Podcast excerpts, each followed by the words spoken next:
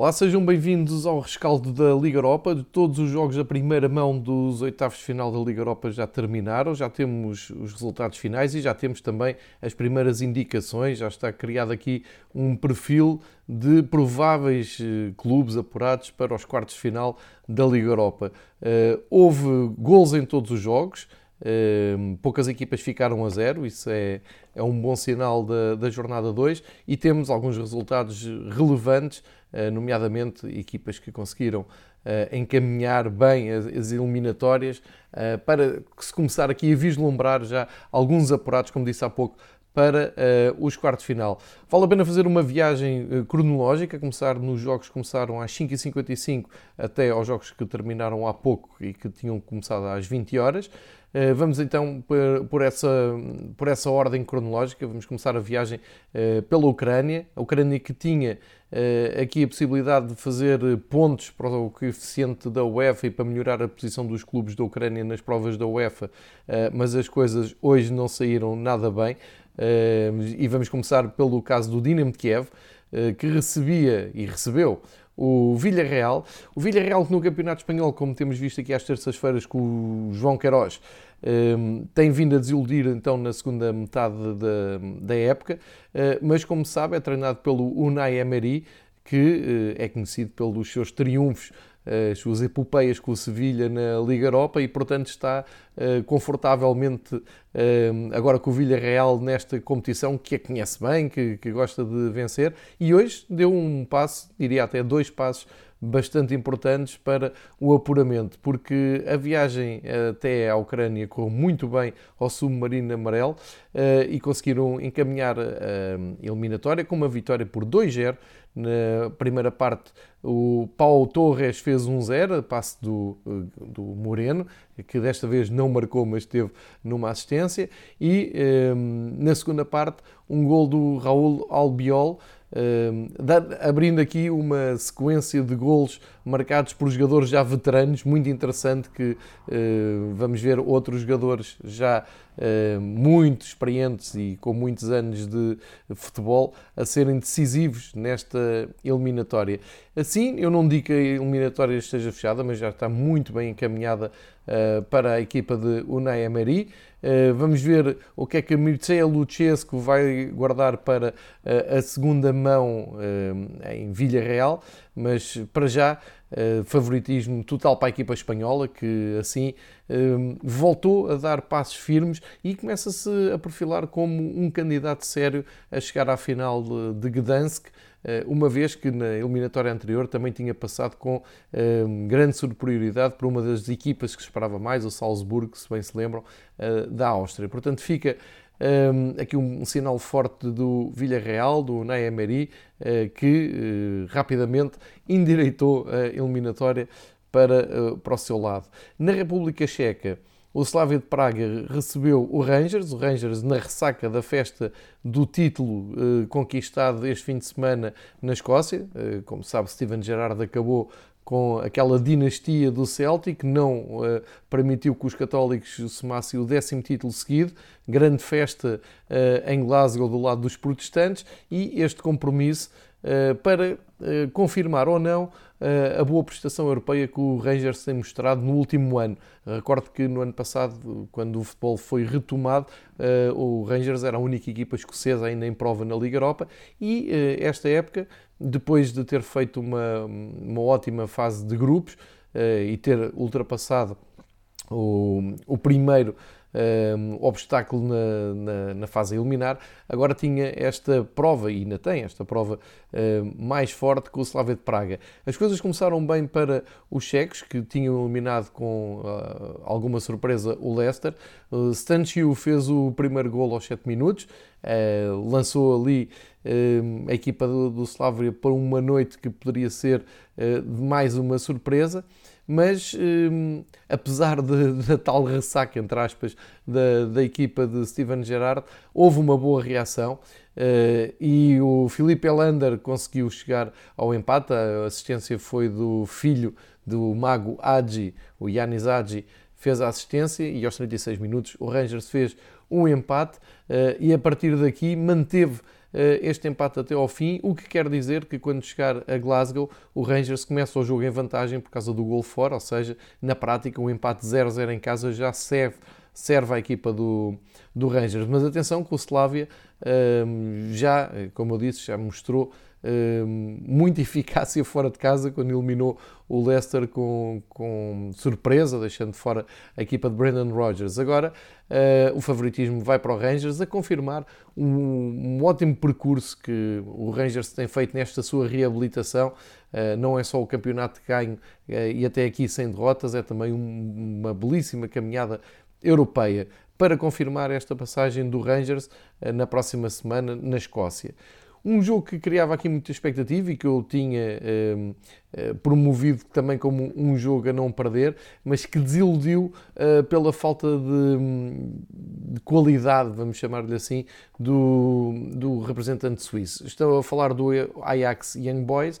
O Young Boys pode parecer algo surpreendente, as pessoas não estarem habituadas uh, a ver esta equipa suíça nesta fase das provas europeias, mas na verdade há três anos para cá tomaram o lugar do Basileia, são eles que dominam o futebol na Suíça. Tiveram uma grande eliminatória contra o Bayer Leverkusen na, na fase anterior e eh, adivinhava-se um jogo difícil para o Ajax. Não é que o jogo tenha sido fácil, porque até um, ao fim de uma hora de jogo estava 0-0, portanto estava tudo em aberto. Uh, mas uh, aos 62 minutos o gol do David Klassen deu uh, essa vantagem ao Ajax. Aí era urgente o Young Boys conseguir fazer um gol para virar a eliminatória para o seu lado, mas o que acontece é que na reta final do jogo o Dusan Tadic faz 2-0 a 8 minutos do fim e uma, um castigo demasiado pesado para o Young Boys apareceu já fora de hora. Aos 92 minutos o Broby, que ainda por cima, Brian Broby, que este, parece estar de saída até eh, do, do Ajax no final desta temporada, carimbou esta vitória com 3-0. Parece-me que agora é muito difícil ao Young Boys dar a volta na, na Suíça e o Ajax começa também aqui uh, a levantar a cabeça e a mostrar candidatura as, até às meias finais, até à final, e toda a gente ainda tem na memória aquele, um, aquele percurso da Liga dos Campeões em que surpreendeu toda a gente e foi até às meias finais. É uma, uma vitória importante da, da, da, equipa holandesa, soma pontos também para o coeficiente da, da, Holanda, isso é importante, e o Eric Ten Hag, o já mítico treinador do, do Ajax, um, tem aqui a certeza que encaminhou bem a eliminatória. O Ajax está muito confortável no campeonato, aliás, o Young Boys também está. Vão ser provavelmente campeões, mais jornada, menos jornada nos seus campeonatos, mas no confronto direto ficou uh, bem vincada a superioridade do Ajax. No grande jogo do dia, o jogo de grande cartaz, uh, a lembrar outras noites europeias, noutras competições e com outros intérpretes, tivemos o Manchester United com o Milan e ehm, houve emoção, houve golos anulados ehm, para, para o Milan logo de início. Uh, um deles custou um pouco a, a perceber uh, que tinha ido uma bola à mão do QSE que remontou e fez um, um belíssimo gol, foi apenas ser anulado. O primeiro gol também tinha sido anulado por uh, fora de jogo. Uh, e então o que é que ficou a valer? Ficou a valer uh, aos 50 minutos o gol do Manchester United, um pouco também contra, contra a corrente, marcado por um miúdo, Amado Diallo, de, que tinha acabado de entrar, entrou aos 46, marcou aos 50, marca um golo eh, de belo efeito, é, salta na grande área e cabeceia de costas para a baliza e bate nada mais nada menos que o Donnarumma, que é um guarda-redes bem alto, como sabemos, e a assistência, como não teria deixado de ser, foi do Bruno Fernandes. 1-0 já era um resultado interessante para eh, a equipa de Solskjaer, eh, mas acabou por se pôr a jeito nos minutos finais e uh, sofreu um gol que pode ser decisivo nesta eliminatória. Mais um veterano a marcar, a contrastar com o miúdo Diallo, o Simon Kiar uh, aparece na área do Manchester United aos 92 minutos, num pontapé de canto e a bater um, ehm, com estrondo de cabeça o guarda-redes Dean Anderson do, do Manchester United ficou com a ideia que reagiu muito tarde à cabeçada, mas não quero aqui pôr as culpas no guarda-redes Manchester, mas ficou um pouco essa ideia. Na prática, o Milan sabe que quando chegar uh, ao San Siro, quando começar o jogo 0-0, o tempo vai correr a seu favor. Agora, é claro que são duas grandes equipas e o Manchester United pode perfeitamente também chegar à Itália e fazer o seu gol. A eliminatória continua completamente em aberta, mas aqui já há um ligeiro um, favoritismo ou vantagem, se quiserem, para o AC Milan. No jogo mais exótico desta jornada, um jogo que começou do turno da noite, das 8 horas, eh, em Granada, a equipa espanhola bateu o molde, portanto prevaleceu a lógica. O molde desta vez eh, não conseguiu fazer a exibição que tinha feito na Alemanha com o Offenheim e é uma vitória confortável para o Granada, 2-0. Eh, continua o sonho, este percurso de sonho da, da equipa espanhola, que ainda há pouco tempo estava na segunda divisão, ano passado fez um grande campeonato conseguindo este apuramento europeu e está a fazer desta carreira europeia uma bonitíssima uh, aventura. Jogou de início Rui Silva na baliza, uh, como sempre, em grande. Teve, teve uma ótima pontuação, em grande estilo, ótimo guarda-redes do, do Granada. O Domingos Duarte também jogou como central, ao lado do Neon Pérez, que estava no. Um, que esteve no, no Famalicão. Um, e conseguiram, conseguiram fazer aqui um, um jogo muito, muito bem conseguido, muito interessante, uh, sendo que uh, este favoritismo, que, ou ligeiro favoritismo, vamos dizer assim, que o Granada tinha foi completamente uh, confirmado, apesar de algumas tentativas do molde de ainda regressar à eliminatória. O 2 era um resultado muito ingrato para os noruegueses, não marcar nenhum gol fora, e o molde mostrou que sabia que, que, poderia resolver eliminatórias mais pela surpresa, só que o Granada já estava muito bem preparado para, para este jogo. Uh, os dois golos, uh, não, não, o disse, mas foram marcados por mais dois veteranos, sendo que o primeiro foi marcado pelo central um, Jorge Molina, um, pelo central, pelo jogador avançado, desculpem, do, do Granada, um, Jorge Molina, ele que jogou uh, ali como segundo avançado, atrás do Roberto Sol, uh, Soldado. Um, e uh, é o segundo jogador mais velho a marcar numa fase de eliminação do, do, da Liga Europa. Portanto, uma grande noite para o Jorge Molina. O outro gol foi, como não podia deixar de ser, já adivinharam, Roberto Soldado, aos 75 minutos, com assistência de Molina. Portanto, os veteranos do ataque do Granada a fazerem a diferença e a darem aqui uma ótima vantagem para a equipa espanhola. Nota também para o facto, para o facto do Martin Ellingson uh, ter sido expulso uh, com dois cartões em pouco tempo, mais um, um, caso destes nas provas da UEFA. Viu um amarelo aos 68, voltou a ver um, eh, amarelo aos 71, duas faltas, cartão vermelho e deixou a equipa ainda mais em apuros. Portanto, parece-me que vai acabar aqui esta boa época do molde, já fizeram o que tinham a fazer, já, uh, ainda por cima, devo lembrar que na Noruega não se está a jogar, estão-se a preparar um novo campeonato, uh, estão em pausa e, portanto, todos os elogios para este percurso do molde. De qualquer maneira, se o molde marcar cedo na Noruega, tudo é possível, mas uh, pela maior experiência do, dos jogadores do Granada, parece-me que está bem encaminhada mais uma equipa espanhola para chegar aos quartos de final. Depois, num uh, duelo de portugueses em Roma, superioridade total para Paulo Fonseca. Grande noite da Roma a bater o Shakhtar de Luís Castro por 3-0. Não foi uma vitória fácil, ao, contrário do que os números deixam a, a entender. Uh, o Shakhtar teve as suas oportunidades, mas uh, muito mais organizada, muito mais tranquila e muito mais eficaz a equipa de Paulo Fonseca, que aproveitou bem as oportunidades que foi tendo. O Lourenço Pellegrini, assistido pelo Pedro, abriu o marcador logo eh, na primeira metade do, do jogo, aos 23 minutos. Eh, depois o El Sharawi faz o, aos 73 minutos o 2-0, já era uma vantagem muito confortável, eh, mas a coisa piorou bastante para o Shakhtar, para a equipa ucraniana, com o gol do Mancini aos 3-0 aos 77 minutos, e, e aí parece que ficou uh, decidida praticamente esta eliminatória. O melhor do lado do Shakhtar foi o Tyson. Uh, Parece-me que este ano o Shakhtar não vai conseguir uh, repetir a façanha do ano passado, ir mais longe na Liga Europa, mas aqui o mérito é para o Paulo Fonseca, que acaba por fazer, mostrar aqui a sua força contra a sua ex-equipa. Paulo Fonseca viveu dias felizes à frente do Shakhtar uh, e agora prepara-se para eliminar. Portanto, parece-me que os italianos uh, da Roma vão seguir em frente. É uma noite boa para os clubes de, de Itália, da Série A, já que vimos que o, que o, Milan também está em vantagem naquela, naquele confronto clássico com o Manchester United. Agora olhamos para outro treinador português, José Mourinho, conseguiu uma vitória importante, clara e tranquila sobre o Dinamo de Zagreb, portanto fica evitou qualquer tipo de sustos, sair com uh, zero gols sofridos de Londres é bom para o jogo da segunda mão. Uh, claro que contou com o suspeito do costume, Harry Kane marcou aos 25, marcou aos 70, uh, acabou por ser ele uh, o principal intérprete de, desta, desta vitória.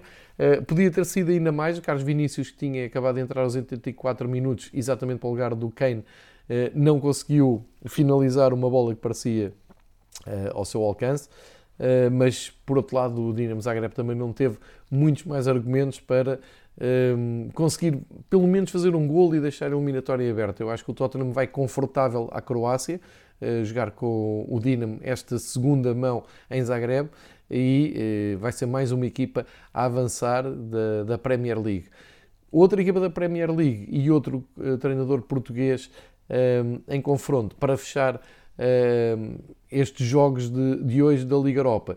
Estou a falar de, do Pedro Martins no Olympiacos, recebeu o Arsenal, o Arsenal tinha deixado para trás uh, o Benfica e um, os ingleses não, não deram grandes hipóteses. Aqui o, o Miquel Arteta acaba por mostrar, uh, ou, ou, ou, por outro, os jogadores mostram ao Miguel Arteta que estão muito empenhados em ir longe na Europa, uh, depois de mais uma exibição cinzenta no, no, campeonato, com o Burnley, tinha ficado ali 1 a 1, levantam sempre estas dúvidas se o Arsenal é capaz de reagir ou não, uh, e desta vez foram ganhar com categoria um, ao Olympiacos, ainda por cima sabendo que no ano passado o Olympiacos traiu o Arsenal ao uh, ganhar a eliminatória ainda com público em Londres e deixaram mesmo para trás a equipa uh, de Londres. Desta vez não parece que seja possível, uma exibição segura de, da equipa da Arteta, o Odegaard, o norueguês, fez o primeiro gol. O norueguês, como sabes, está emprestado pelo Real Madrid.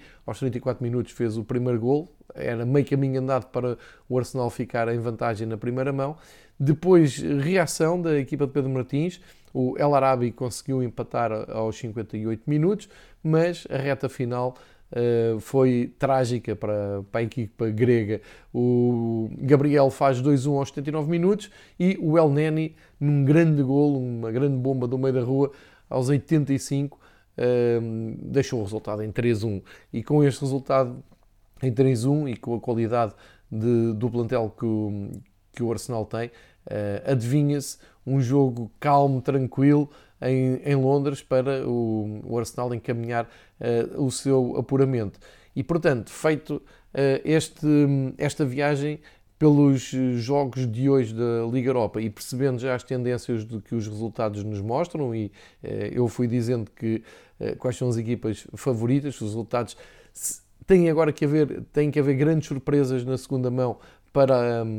Eh, a lógica aqui ser quebrada, mas começa-se a vislumbrar uns quartos final muito fortes e muito interessantes na, na Liga Europa, com uh, equipas, principalmente as inglesas, italianas e espanholas, a marcarem aqui uma presença forte e que parece que pode abrir aqui uh, jogos muito, muito interessantes para o que aí vem. De qualquer maneira, temos que esperar pelos jogos da segunda mão. Vamos ver se há algumas surpresas. Houve na última eliminatória, pensava-se que algumas um, equipas já estavam apuradas e depois isso não aconteceu.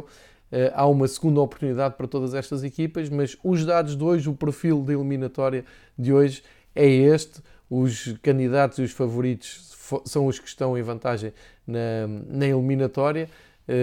E vamos esperar então pela, pela segunda mão para ver se isto se confirma. É o fim da Semana Europeia uh, aqui no Fever Pitch. Uh, analisámos a Liga dos Campeões as duas noites e agora a Liga Europa. Para a semana continua a haver Liga dos Campeões ainda oitavos de final e fecha-se um, estes oitavos de final da Liga Europa com a segunda mão destes jogos e cá estaremos para fazer o rescaldo, os comentários e o balanço. Obrigado por ouvirem mais um episódio do Fever Pitch dedicado às provas europeias da UEFA. Até à próxima.